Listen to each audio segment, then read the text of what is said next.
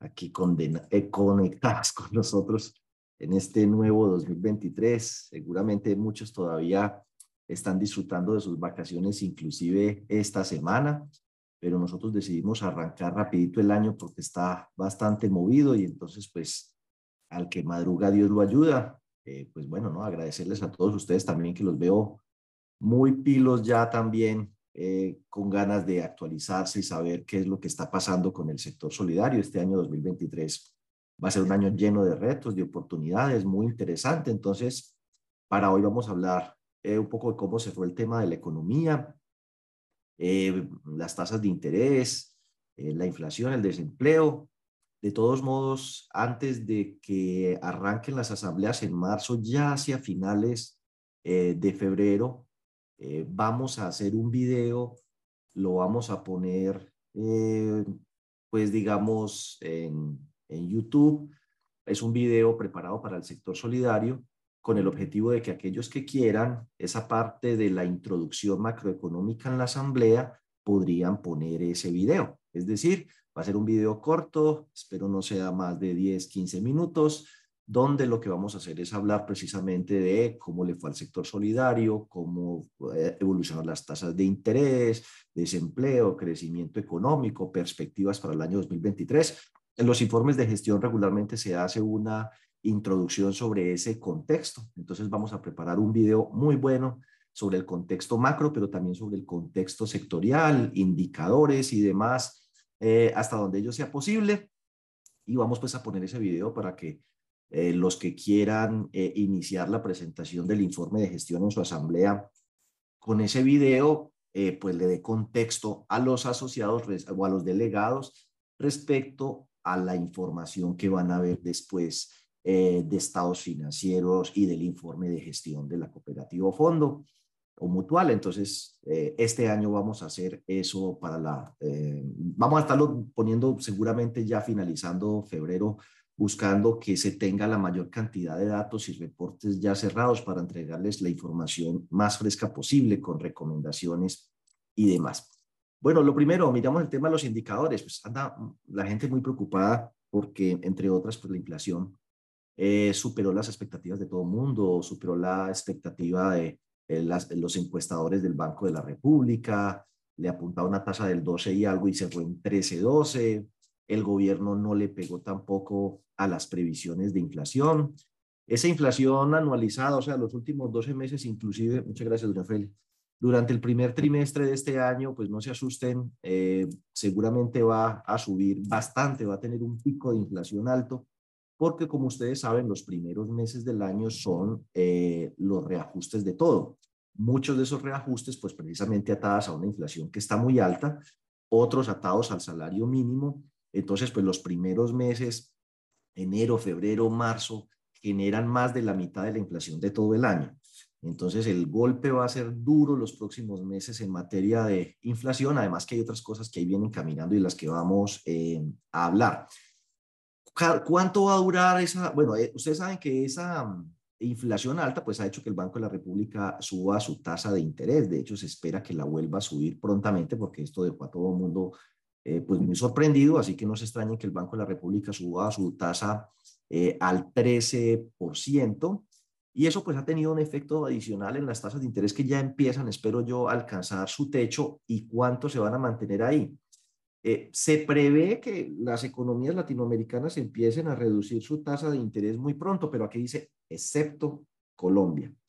Es decir, eh, las demás economías seguramente van a empezar a recortar sus tasas de interés para el segundo semestre de este año, pero de acuerdo con eh, las estimaciones de esta entidad, posiblemente a nosotros el fenómeno nos dure un poquito más, así que en general vamos a tener eh, un, unas tasas de interés altas en un país que está viviendo unos cambios muy profundos, muy interesantes, que esperemos que salgan bien, eh, precisamente justo en ese primer semestre eh, se van a radicar los proyectos de reforma a la salud, de reforma pensional, está caminando la reforma política, hay algunas reformas laborales y otras que se van a seguir, eh, se van a seguir dando.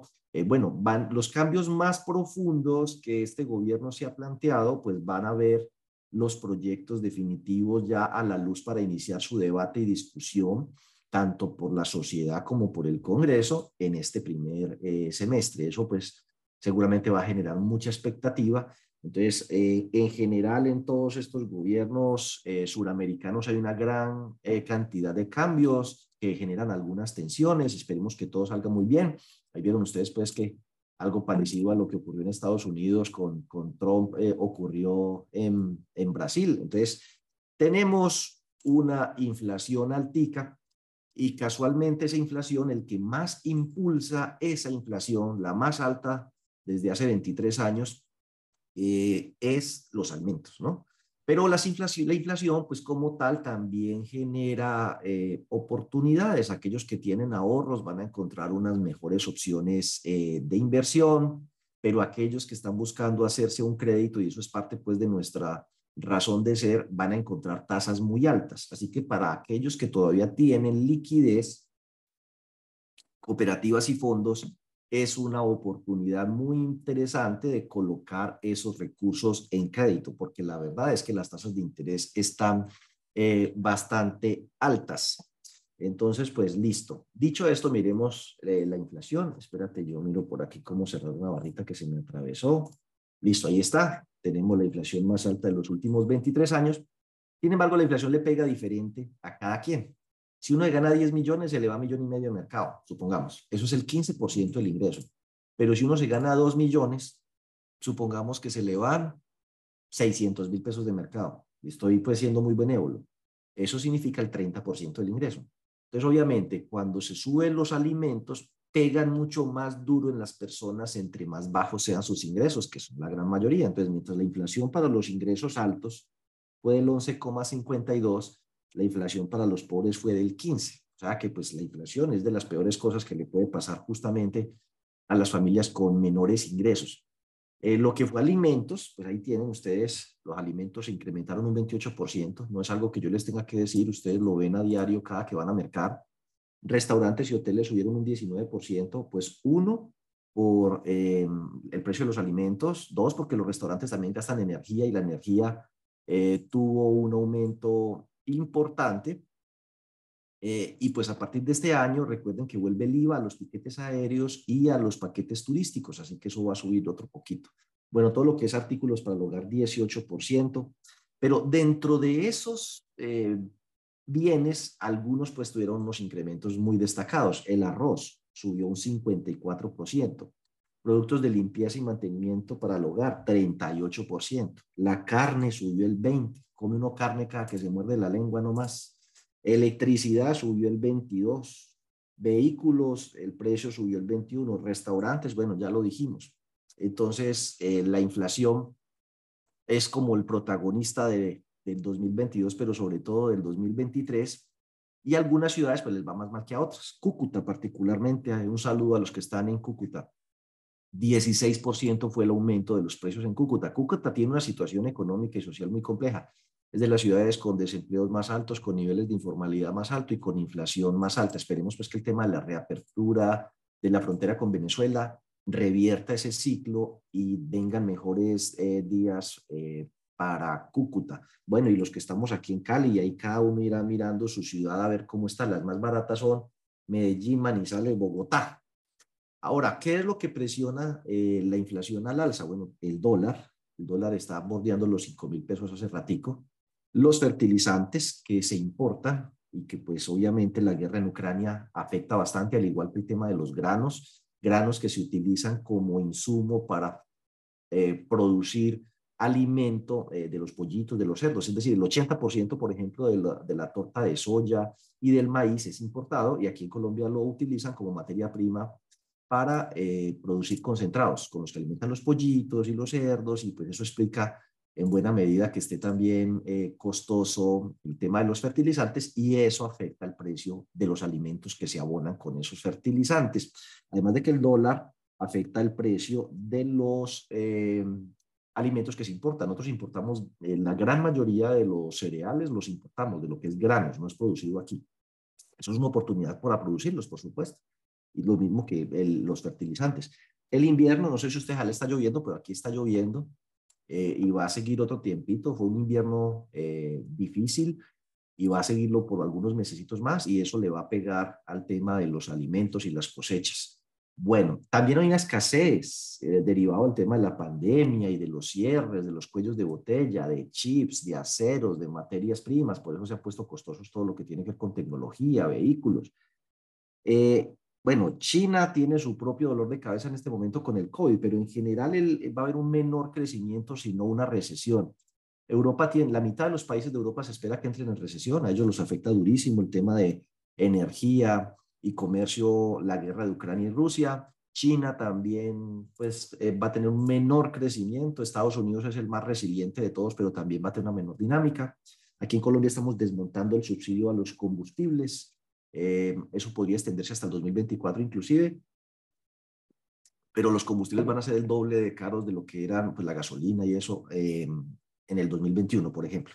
Bueno, la reforma tributaria ya pasó, directamente no nos afectó, pero a algunas personas de ingresos superiores a 10 millones las va a afectar, a las empresas, pues por supuesto, también les va a generar una mayor carga. Finalmente, el salario mínimo se reajustó el 16 y uno entraría como a, a quemar voladores. No, qué alegría el 16. El que se gana salario mínimo pertenece a la categoría de ingresos eh, pobres, ¿cierto? Un salario mínimo, yo lo pondría ahí, no sé.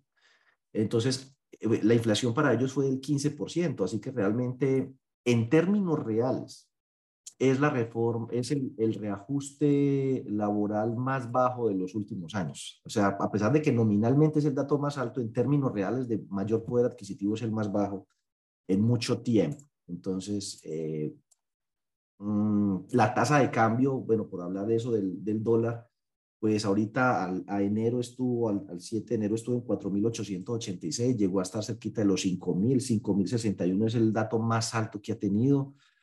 Eh, costó algún tiempito, casi, no sé, casi cuatro años pasar de 3.000 a 4.000, pero en solo seis, siete meses subimos esos mil pesos. Afortunadamente el tema ya se ha estabilizado ahí coqueteándole a los 5 mil pesos. Pero bueno, eso, es parte pues como del efecto para que lo tengan presente. El desempleo son las buenas noticias, ¿ves?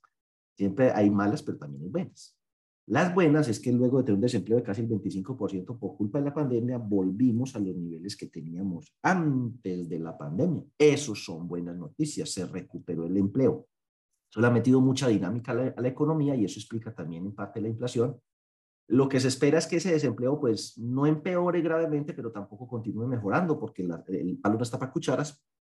Los impuestos, la inflación, las tasas de interés, eh, el panorama hace que en general el crecimiento para este año tienda a ser cero, uno, uno y medio, a eso es a lo que le apuntan diferentes analistas, así que posiblemente seguir disminuyendo esos niveles de desempleo eh, va a ser difícil, eh, tenemos unos niveles de informalidad altos. Imaginen que los trabajadores de cuenta propia son 9 millones 300 mil personas, trabajadores de cuenta propia.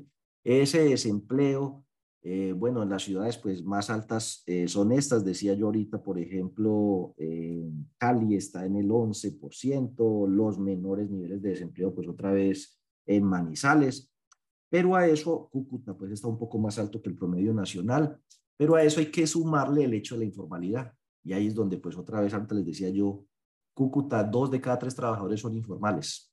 Si nos vamos para Cali, eh, menos de la mitad son informales. Y en Tunja, Manizales y Bogotá diríamos que un, uno de cada tres, por aproximar las cosas. Los niveles de formalidad hacia Manizales y Bogotá son bastante buenos, hacia Medellín, Armenia, o sea, todo lo que es eje cafetero tiene altísimos niveles de formalidad y pareciera que lo que se acerca como hacia el norte del país, la costa, eh, el oriente, es donde se observan los mayores niveles de informalidad. Ahora, ¿qué ha pasado con las tasas de interés? Hay mucho nerviosismo por esa inflación. Es posible que el Banco de la República suba la tasa al 13. Entonces, mire que la tasa 90 días no ha parado todavía de crecer. La tasa 90 días está por el orden del 14, ¿sí? La tasa a 180 días está por el orden del 16. La tasa eh, a un año está un poquito por encima del 17. Eso significa 1.4 tal vez.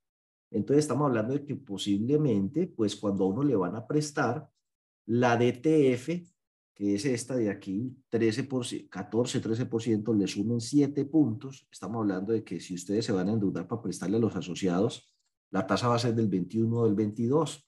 Así que pues eh, tendría ustedes que prestar al 30, 32% para que deje algo de margen, puedan cubrir los riesgos y todo lo que implica la actividad crediticia. Entonces, para los que están prestando muy barato o tienen tasas muy bajas, pues van a tener una dinámica de crédito buenísima, pero eso llega un momento en el que se acaba la plata.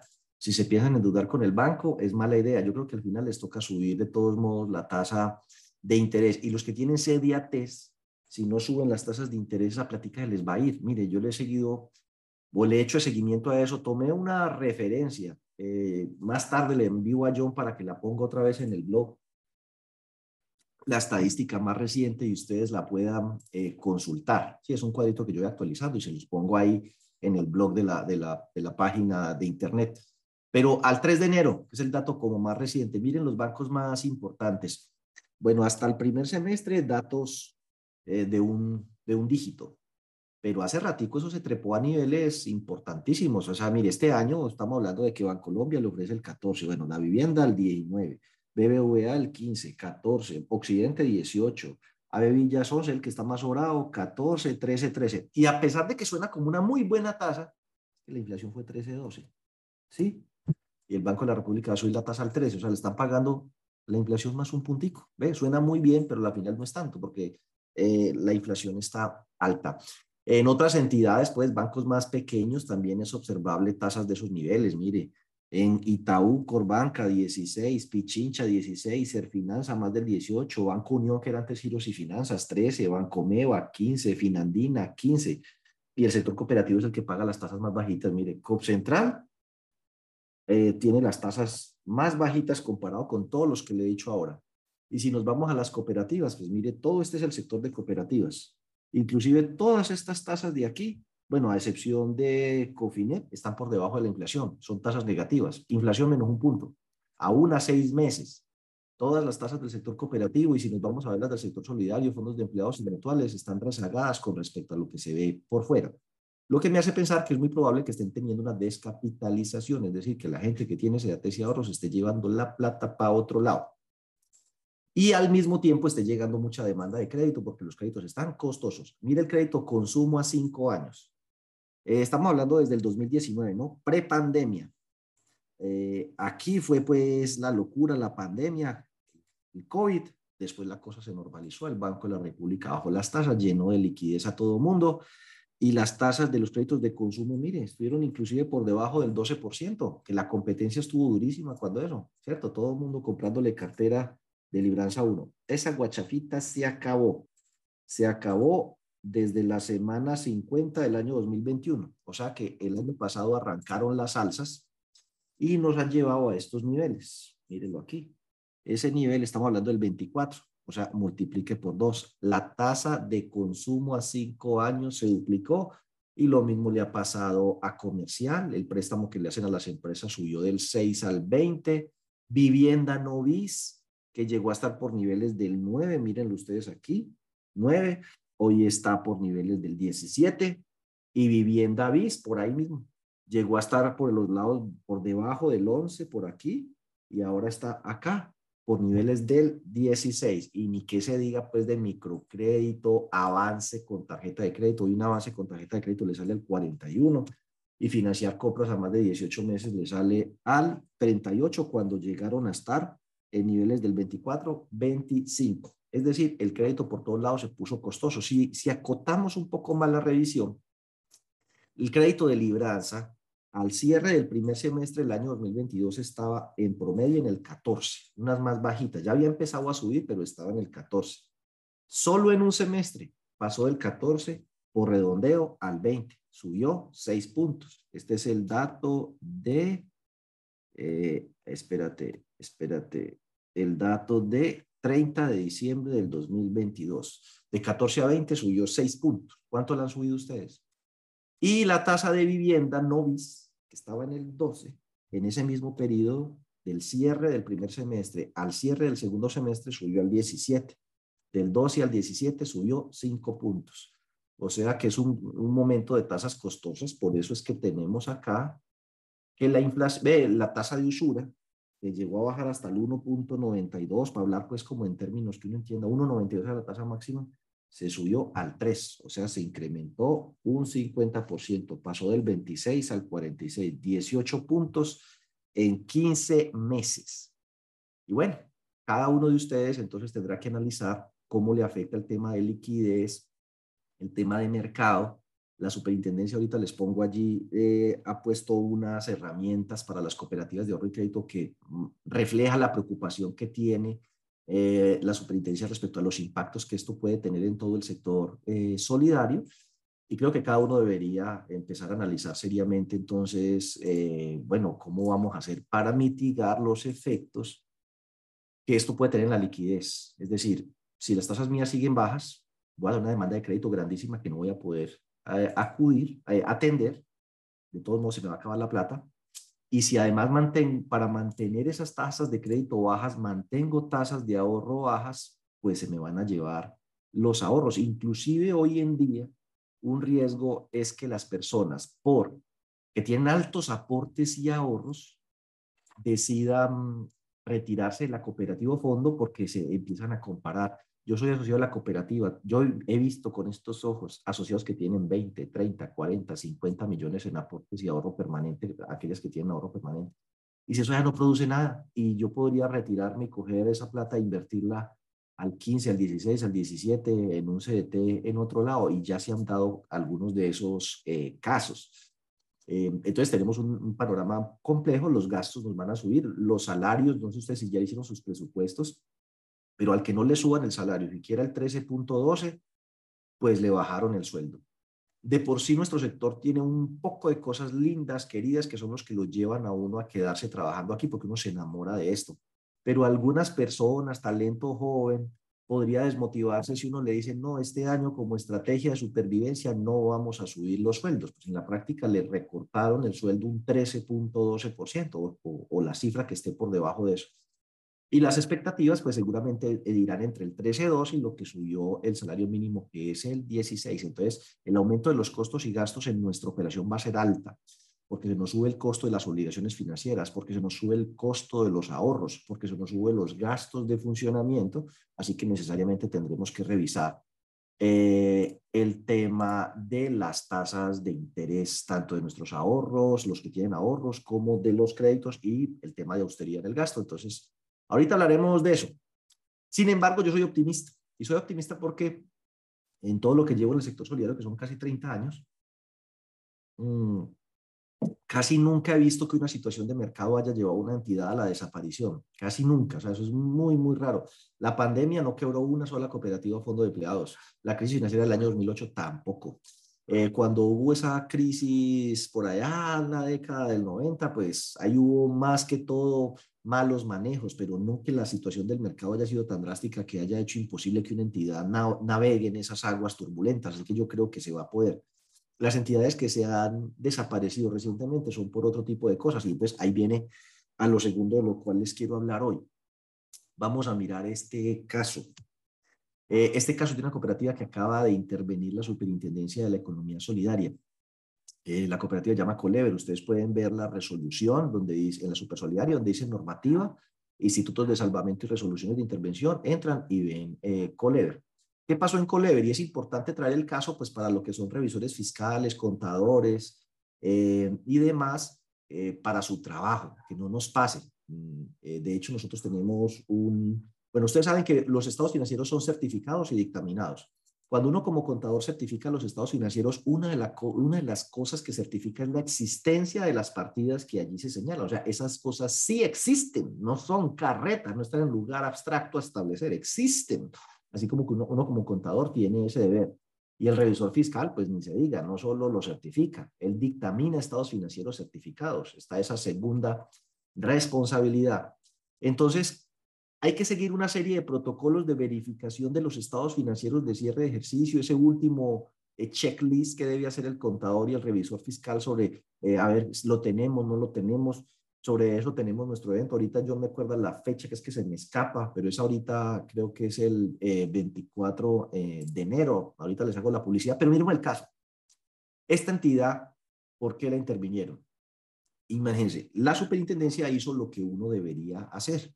Hizo una circularización de las inversiones del fondo de liquidez a los bancos y a Deceval. Todas estas inversiones, Jurisco, Bogotá, Occidente, Credit Corp, Banco de Bogotá, Bancolombia.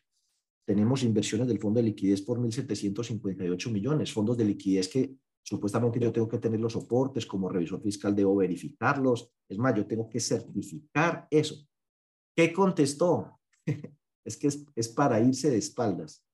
Eh, dijo, oiga, yo no tengo cuentas de la cooperativa, eh, Occidente, oiga, yo no tengo CDTs de esa cooperativa. Eh, de Cebal dijo, yo sí tengo una cosa aquí, pero eso se lo llevaron. El, en mayo del 2022 se llevaron esa eh, plata, ¿sí? fiduciaria de Occidente dice, no, pero yo no tengo sino 275 mil pesos, yo no tengo esa plata que usted dice. Banco de Bogotá, bueno, dice que no tiene inversiones, en cambio sí tiene una tarjeta de crédito. Bancolombia eh, no contestó, pero le contestó a la revisoría fiscal y dice, no hay inversiones ni productos. O sea que todo el fondo de liquidez, al parecer, no existe. A pesar de que Jiménez este problema, ojalá no nos va a pasar pues como revisores fiscales, la revisoría fiscal Rías, el problema en el que está metida, certificó a la superintendencia que existía el fondo de liquidez, que todo bien, vea, la, la, revisoría fiscal venía certificando que existe. Em, y resulta que el asunto es que parece ser, y ahí lo, lo dice, que el gerente, el gerente él era el que manejaba todo el tema de las inversiones. Dice, manejaba las inversiones, era el único que tenía acceso, constituía a los, eh, las inversiones y era el que le pasaba los extractos, las inversiones eh, y los títulos. Mm, una cosa de esas ocurrió hace mucho tiempo en una cooperativa de aquí en Cali, donde un eh, gerente de esa cooperativa, no va a mencionar su nombre, eh, tomó un crédito, eh, abrió una cuenta, sacó la plata, nunca lo reportó y él mandaba falsificar los extractos en una imprenta con no sé quién, pero llegaba el extracto exactamente igualito al del banco con los movimientos, sin los movimientos estos del crédito que él había tomado a nombre de la cooperativa, pero que se había embolsillado la plata y entregaba el extracto para que la contadora contabilizaba. Él, mismo pidió que el extracto llegara a su, a su dirección de domicilio y no a la cooperativa, y él lo falsificaba y lo entregaba. Eh, pues aquí dice que esas inversiones pueden ser ficticias. Entonces, mire, hasta ahí van 1.800 millones de fondos de liquidez que no existen. Eh, bueno, entonces ahí, bueno, ya ustedes verificar la existencia de la inversión. Aquí dice, la inversión, la certificación de Deceval me la entregaba de forma física la gerencia. Eh, yo no verificaba portales, no tengo acceso. Todos los portales de tesorería los manejaba directamente el gerente, concentración de funciones. Entonces, mire que, mm, pues ese tema de, de, la segregación de funciones es clave. Aquí el gerente pues no solo toma las decisiones, sino que también es el que entra a los portales, paga, registra, gira la plata, hace todo y pues, pues no sé qué pudo haber pasado. Eh, dice aquí, eh, se constituyen CDTs en todas estas inversiones, en todos estos bancos. El gerente era el que le entregaba y le decía si se renovaba, ta, ta, ta, ta y ella simplemente pues contabilizaba y causaba los intereses con los papeles que le entregaba al gerente que al parecer son de inversiones inexistentes. Eso del fondo de liquidez, pero ahí no para la cosa. Aquí está esta otra. 6 mil millones de pesos de otras inversiones, o sea que estamos hablando de 1.800 del fondo de liquidez, 6 mil millones eh, de pesos aquí. Eh, y parece ser que entonces ellos, de cara a corroborar la información reportada, oficiaron a las entidades mediante comunicaciones enviadas el 19 de octubre. ¿Qué pasó? Pues entonces, lo, lastimosamente, Banco de Bogotá, Banco de Occidente, Juriscop, Cebal, dice, esas inversiones son inexistentes. Entonces va sumando, hasta ahí están un poquito perdidos, casi 8 mil millones de pesos de inversiones que no están, no existen los títulos ni materializados ni desmaterializados, están en un campo abstracto a establecer. Fallas en la revisión y verificación eh, del registro contable. Entonces dice, yo nunca verificaba la información con los bancos. El gerente era el que le entregaba toda la información ella manejaba el cuadro de Excel para hacer lo que es la causación, cuáles eran el desfondo de liquidez y cuánto era lo otro. Y aquí ya deja claro que ella le enviaba, el gerente era el que le pasaba las certificaciones y pues uno confía en que el gerente le estaba, y además sí, sí es un tema pues como de ingenuidad, pero uno como contador, yo entiendo que uno confíe eh, ciegamente en su jefe que es el gerente. El revisor fiscal, a pesar de que confíe, casi que él tienes que desconfiar. De todas maneras, eh, solicitar las certificaciones eh, y demás. Mire, por ejemplo, esto otro de obligaciones financieras y con este rematamos el caso que está muy interesante para que ustedes lo sigan eh, observando, sino que hay unas cositas que quiero señalar antes de que se nos acabe el tiempo. Obligaciones financieras. Mire, la entidad no tiene endeudamiento con el sector financiero en la información que reporta a la super solidaria, pero mire qué fácil. La supersolidaridad se le ocurrió algo que nosotros como revisores fiscales y contadores deberíamos hacer, consultar a la entidad, a la central de riesgos, a CIFIN, a TransUnion. Y al consultarla, oh sorpresa, le, pasó, le apareció que tiene eh, un endeudamiento de 1.378 millones con obligaciones con diferentes entidades. Y por ejemplo, en Banco de Occidente tiene 1.183 millones, ¿sí? Con Banco de Occidente, bueno, eh, y fuera de eso, dice que el bien inmueble de la calle 50, ta, ta, ta, ta, eh, está hipotecado. Y eso de endeudamiento no se refleja.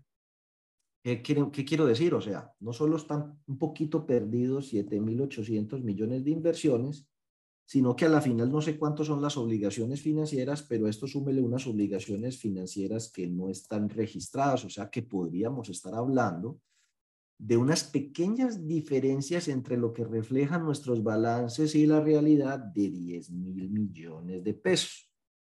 10 mil millones de pesos entre obligaciones financieras e inversión eh, no registradas y obligaciones financieras inexistentes, pues puede ser mucho, puede ser poco.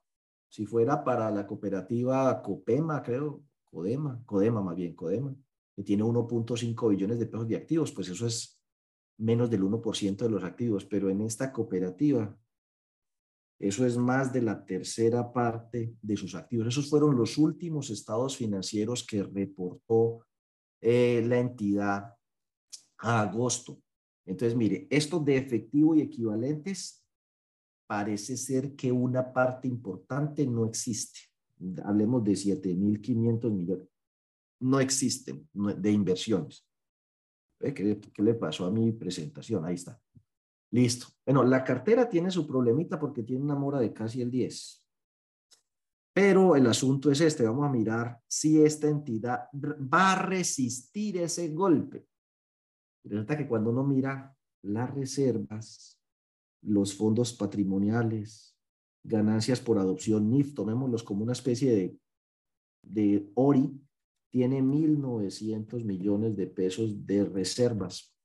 Eso significa que, pues ese es el tema de que las cooperativas pues, no fortalecen su capital institucional. Lo que le quiero decir, palabras más, palabras menos, es que esa cooperativa casi que acaba de perder la totalidad de su patrimonio.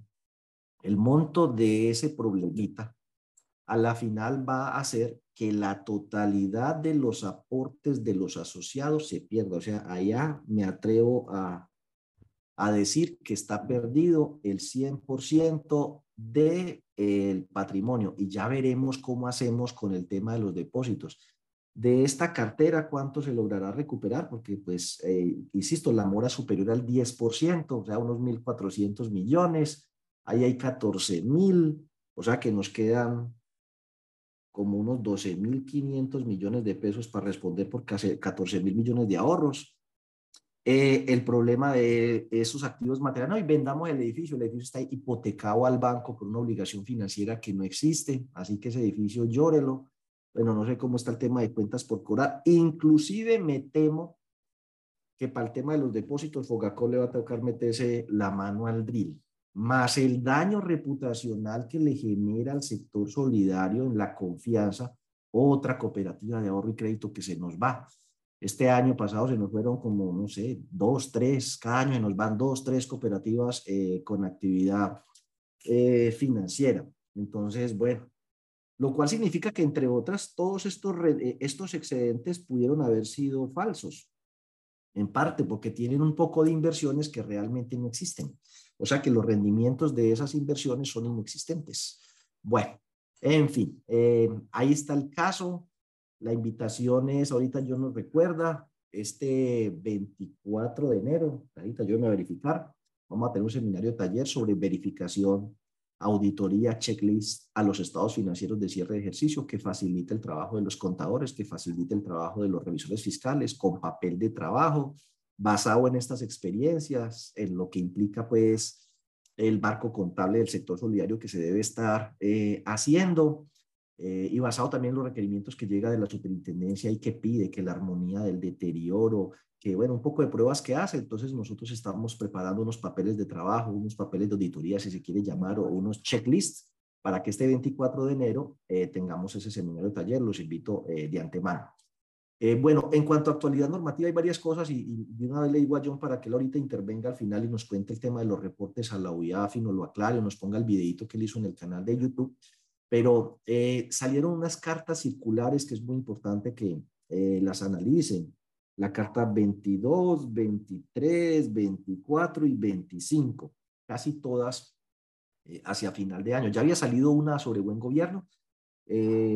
Esta ya habíamos hablado en el pasado sobre buenas prácticas en materia de inversiones. Casualmente, mire, era, el fraude está, bueno, mentira, yo no puedo decir de fraude porque no sabemos. Hay unas pequeñas diferencias a establecer entre lo que registra la contabilidad de inversiones y los bancos que dicen yo aquí no tengo nada. Esa diferencia es de 8 mil millones de pesos. Serán las autoridades las que determinen ahí qué pasó. Lo cierto es que la cooperativa quedó intervenida y el patrimonio de la cooperativa está perdido junto con los aportes, etcétera, etcétera. Y eso es ver malas prácticas en materia de manejo de inversiones. Entonces, sí vale la pena echarle un ojito a eso. Luego viene, oiga, calcule rentabilidad por oficina, calcule rentabilidad por producto y guía eh, para la gestión del riesgo de tasa de interés. Lo que esto refleja es que la superintendencia pues tiene una seria preocupación en cuanto a los resultados futuros de estas entidades, especialmente por el impacto que la tasa de interés va a tener en el margen financiero y la inflación en los gastos de funcionamiento.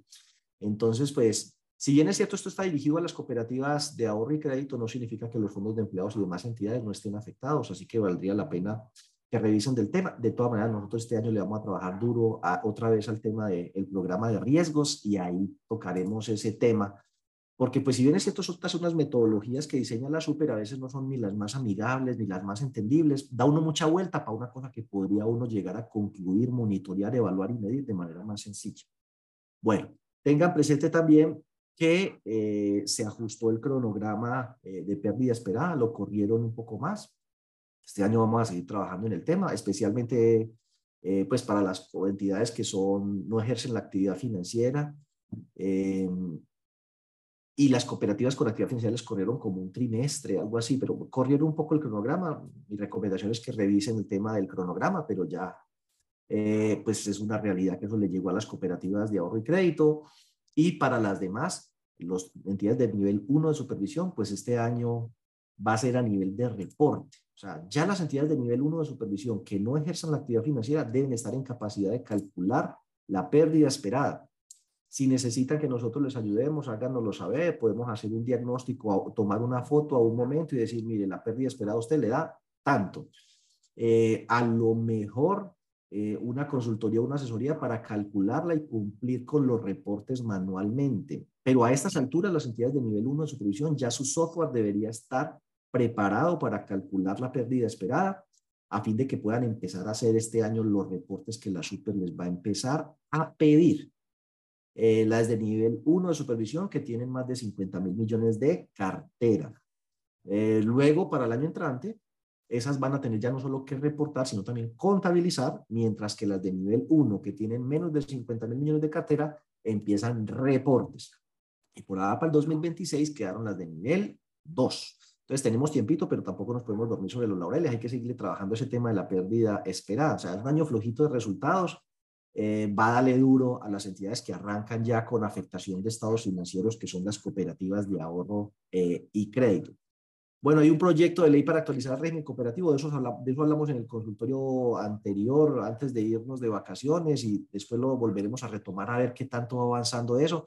Recuerde que el plan de cuentas, el plan de cuentas cambia a partir de los reportes de enero, o sea, de ahí para adelante, el que en las entidades de primer nivel de supervisión que reportan el 20 de febrero, eh, ese plan de cuentas va a cambiar, o sea que el, el, año 2022 cierra con el plan de cuentas de siempre, pero el plan de cuentas cambió eh, a partir de enero para las de primer nivel de supervisión y para las demás, pues que reportan fondos de empleados, por ejemplo, brecha de liquidez trimestral.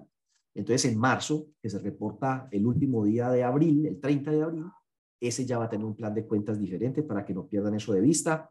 Eh, hoy no, no me acuerdo en qué fecha estamos, 10, pero recuerde que eh, pues los calendarios de cierre y reporte a la superintendencia son un poco diferentes por los estados financieros de fin de ejercicio.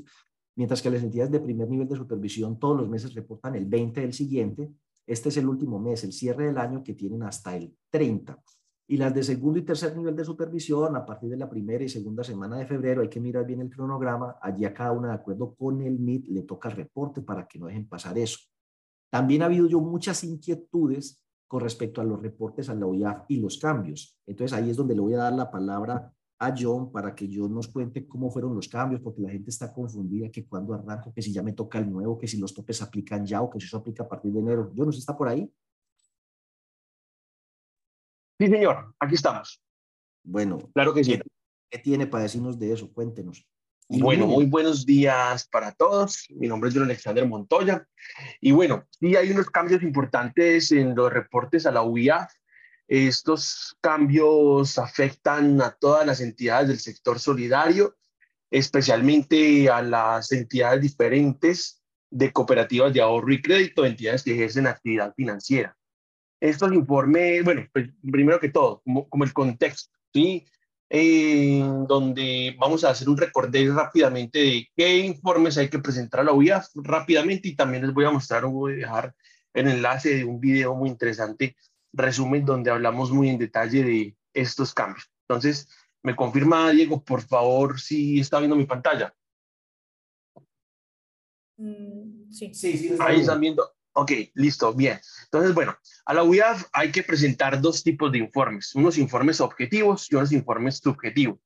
Esos informes objetivos hacen referencia hoy a transacciones únicamente para entidades diferentes de las cooperativas de ahorro y crédito. Ahora, hay otro informe de productos y de tarjetas de débito crédito que deben presentar también esas cooperativas de ahorro y crédito. Lo nuevo es que este, este informe de productos, este informe de tarjetas, es para, o lo incluyeron para entidades diferentes a esas cooperativas de ahorro. Entonces ahí entran los fondos de empleados, las mutuales, cooperativas de aporte y crédito, cooperativas de trabajo asociado. Todas ellas deben empezar a, a presentar a la OIA estos reportes. Ahora, sobre transacciones, el informe debe presentarse cuando existan operaciones en efectivo, en cheque o en operación virtual. Estas operaciones en efectivo, en cheque, operación virtual, a hoy, el 2023, cuando superen 7 millones de pesos en efectivo o cuando superen los 40 millones de pesos en operaciones consolidadas durante ya no el trimestre, sino durante el mes. Es decir, que tenemos cambio en nuevos informes, cambio en nuevos montos y nuevas frecuencias de reporte. ¿Por qué? Porque todos estos informes, o al menos el de transacciones, para todas las entidades se deben presentar ahora mensualmente. La pregunta es, bueno, ¿y a partir de qué periodo con qué corte? Entonces, estos informes empiezan a regir a partir de enero. Es decir, que ahorita en febrero todas las entidades deberán presentar estos informes con corte a enero mensualmente. Ahora, el de productos tiene una diferenciación no es lo mismo una entidad de primer nivel de supervisión, de segundo, de tercer nivel. Entonces, toda la entidad de primer nivel de supervisión, el informe de productos lo presentará mensual también. Ahora, las entidades de segundo nivel de supervisión presentarán este informe trimestralmente y las entidades de tercer nivel de supervisión presentarán el informe de productos trimestralmente. Ahora, ¿con qué cortes? Entonces, las de segundo nivel, con corte a marzo, en abril lo presentan, las de tercer nivel lo presentan en julio, con corte a junio. Y es así de esa forma como se deben ir preparando. ¿Qué veo yo con preocupación? Que muchos sistemas o muchos software o los aplicativos contable y de cartera que generan estos informes los están generando mal empezando por ese concepto de operación virtual, en donde muchos piensan que operación virtual es una simple transferencia y esa operación virtual tiene una muy buena claridad en el mismo anexo de la UIAF, en donde dice donde no intervenga personal de la organización. Entonces, muchas entidades están generando información que ni siquiera tienen que reportar.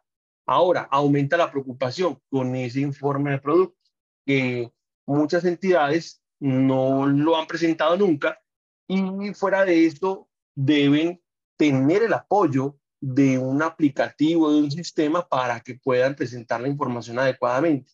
¿Por qué? Porque este es un, un informe, considero yo, complejo, ya que se deben presentar dos archivos que deben coincidir con toda la información y los saldos y movimientos de aportes, de cartera, de captaciones. Es casi que volver a presentar a la UIAF el informe que presentan actualmente a través del SIX. Entonces, esos son básicamente los cambios que vamos a tener en cuenta a partir de febrero, ya cuando inicien los reportes, porque apenas ahorita en enero estamos recolectando la información y es muy importante que todos se preparen para que presenten adecuadamente estos informes. ¿Por qué? Porque he visto ya sanciones, sanciones eh, sancionatorias o resoluciones sancionatorias a entidades por no presentar los informes a la OIA. Y esto pues me preocupa también mucho porque esas sanciones son bastante onerosas.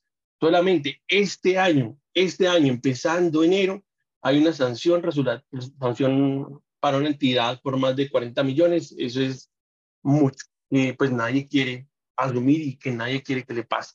Bueno, y en otro contexto, eh, de los reportes a la pues, esos reportes subjetivos, que ahora sobre el reporte de operación sospechosa, que también se debe empezar a presentar mensualmente, antes era trimestral, y de esto pues es muy importante que cada una de las organizaciones identifique qué metodología está desarrollando para poder llegar a la conclusión si hay lugar o no de reportar una operación, es decir, se reporta como positivo o no se reporta, o sea, se reporta negativo, que no hay ninguna operación sospechosa.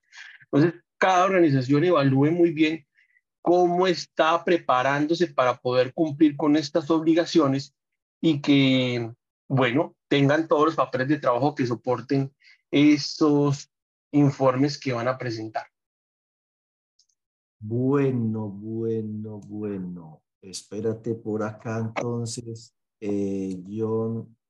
A ver, listo. Ustedes también ya vi pantalla, ¿cierto? Sí, sí, señor. Bueno, unas preguntitas que las contesté en el chat, por ejemplo. Eh, que si la evaluación de cartera se va a seguir haciendo anual o semestral para las entidades de nivel 2. En eso hay opiniones divididas. La norma no dice eh, que haya, que eso solo entre a partir del momento en el que aplique pérdida esperada. La norma lo que dice es, aquellas que les toca pérdida esperada lo deben, haber lo deben hacer semestral. Si uno toma la norma tal como está escrita, entonces debería ya estarla haciendo semestralmente. Sin embargo, la superintendencia, yo les mostré el video y en unas preguntas que les han hecho, esa ha sido la respuesta de la supersolidaria, eh, que la evaluación semestral solo arranca cuando para la entidad aplique pérdida esperada, o sea, cuando inicie también pérdida esperada. Entonces, la respuesta es, si a usted le arranca pérdida esperada en el 2026, a partir de ese año se le vuelve semestral la evaluación. Hasta tanto la seguirá siendo anual. Esas son las dos opiniones. Mi recomendación, si tiene duda y dices que la superintendencia no lo ha dicho por escrito, hágale la consulta a la supersolidaria para que ella le conteste por escrito de que eso solo arranca en el 2026 y usted quede más tranquilo o tranquila.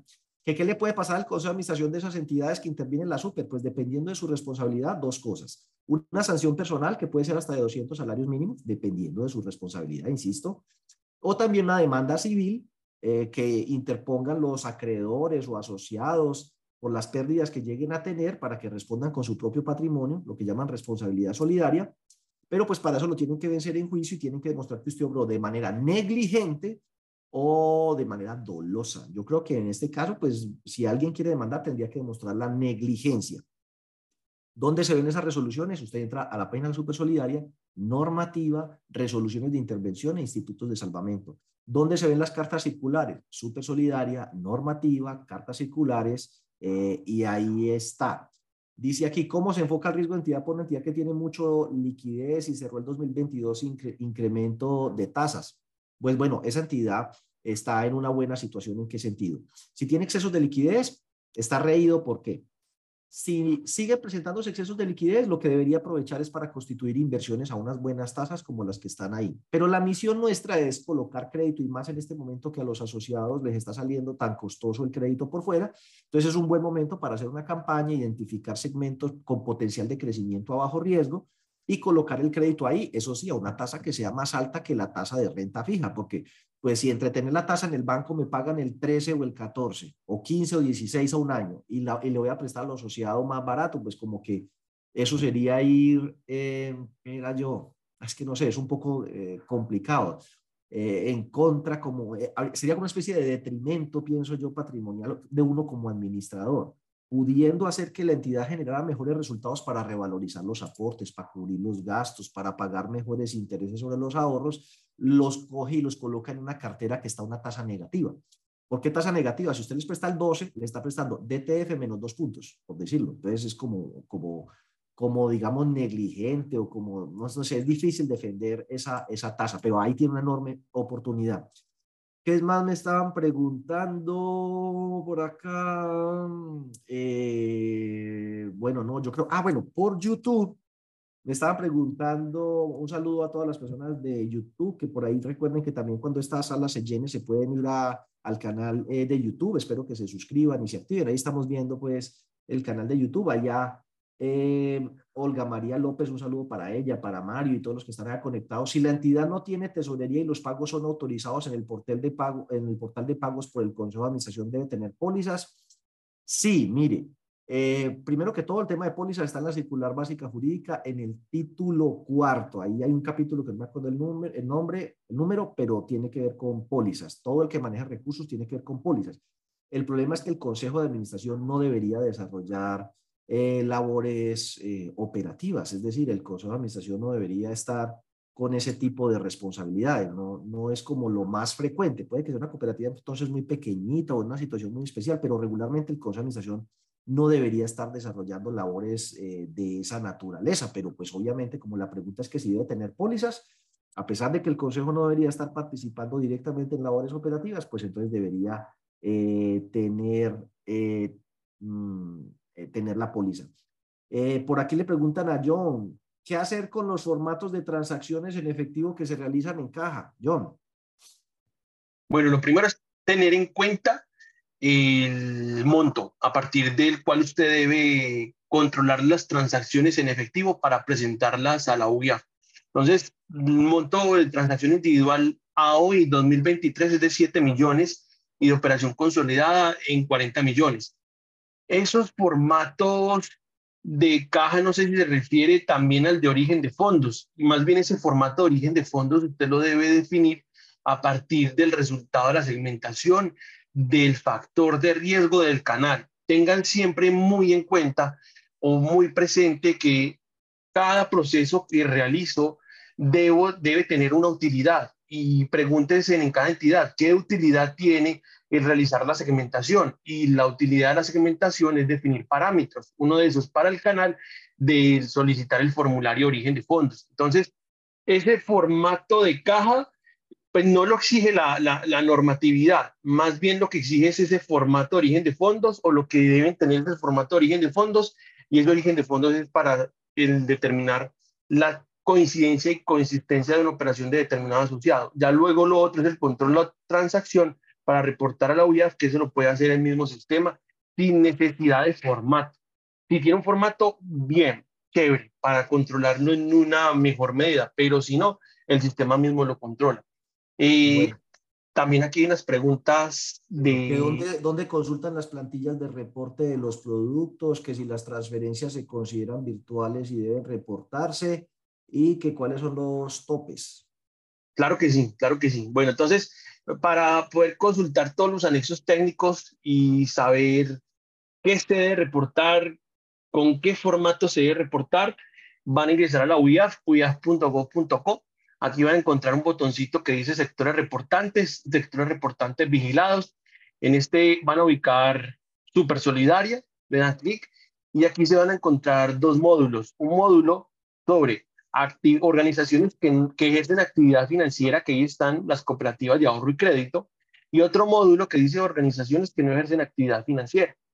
Mm, ya según su entidad, usted va a escoger, en este caso, digamos que las que tienen grandes cambios ahora y que desconocen estos informes, son las organizaciones que no ejercen actividad financiera. Entonces aquí van a encontrar algo que dice anexos técnicos utilidades y está el instructivo para el reporte de operación sospechosa, el reporte de transacciones y la utilidad en Excel, que sería el plano de transacción. Por lo pronto, ahí todavía no están las utilidades del reporte de productos y de tarjetas de débito crédito, pero pueden ustedes indagar y o al menos tener una referencia con las cooperativas de ahorro y crédito en esos anexos técnicos donde ahí está el de productos y el de tarjetas de débito crédito, que pueda que sea igual, pueda que sea diferente, hay que esperar. Y para eso también los invitamos en febrero a un espacio en donde analizaremos en profundidad cómo se deben presentar esos informes, incluyendo un plan de trabajo de los oficiales de cumplimiento. Los montos, los montos en este momento para, para el reporte están en operación individual en 7 millones y en operación consolidada en 40 millones. Pero recuerden que estos montos irán bajando hasta el 2025, donde quedará la transacción individual en 2 millones para reportar y la operación consolidada en 20 millones durante el mismo periodo. Bueno, listo. Y para concluir, Helen Charry levantó la mano, no sé si nos va a hacer una pregunta y con eso concluimos hoy. Bien, puede activar el micrófono. Le hemos enviado un mensaje para que... Hay muchas preguntas de Sarlab, John. ¿Cuándo es que es el evento suyo sobre este tema? El evento está programado para el día 17 de febrero, martes 17 de febrero, plan de trabajo oficial de cumplimiento, donde se va a hablar también muy buen detalle sobre este nuevo tema de los reportes a la OIAF, incluyendo muchas otras labores que debe desarrollar el oficial de cumplimiento y que, bueno, muy atentos para que no vayan a incurrir en un riesgo legal que ahorita pues está bastante latente. Bueno, Ellen, no sé si activa allí su micrófono y nos hace la pregunta si todavía la tiene o si se le levantó la mano sin querer queriendo. Eh, mientras tanto, pues... Ah, eh, Diego, o, un momentico, porfa, que, que me, me, por aquí vi una pregunta sobre qué era operación virtual. Entonces, la, la superintendencia misma hace una aclaración en ese punto específicamente, donde dice que operación virtual en donde no intervenga personal de la organización. ¿Eso qué quiere decir? Que serían procesos automáticos en donde la, el, asociado puede, por ejemplo, ingresar a la página web y tener autogestión. Esa autogestión es lo mismo que conocemos nosotros y podemos hacer en los bancos, que ingresamos, pagamos un crédito, trasladamos dinero de un lado al otro y en ningún momento tenemos que llamar a ningún funcionario o empleado de esta empresa para que nos envíe el soporte de pago, para que nos envíe un recibo de caja. Entonces, si su fondo de empleados, su cooperativa tiene un portal de autogestión donde no interviene ningún personal de la organización, eso se considera operación virtual y esas operaciones son las que tiene que reportar. No tiene que reportar las transferencias, no tiene que reportar estas transacciones que sí tienen esa intervención de cualquier empleado de la organización. Esa es como la diferencia. Pagos PCE, no, porque esos pagos PCE siempre entran como a una especie de verificación de un empleado de la entidad y en ese caso sí tiene intervención y en ese caso no se reporta. Si fuera un proceso netamente automático, ahí sí se reporta. Bueno, no, eh, con eso concluimos el día de hoy, agradeciéndoles a, todos ustedes su participación. Aunque no lo crean, los extrañamos mucho. Eh, eh, nos vemos dentro de ocho días. Recuerden que el video queda en el canal de YouTube y el audio se carga posteriormente en Spotify para que nos sigan. Y lo de las tasas de interés, más tardecito lo ponemos allí en el blog. Feliz año, bienvenidos y bueno, allí nos seguiremos viendo. Hasta luego.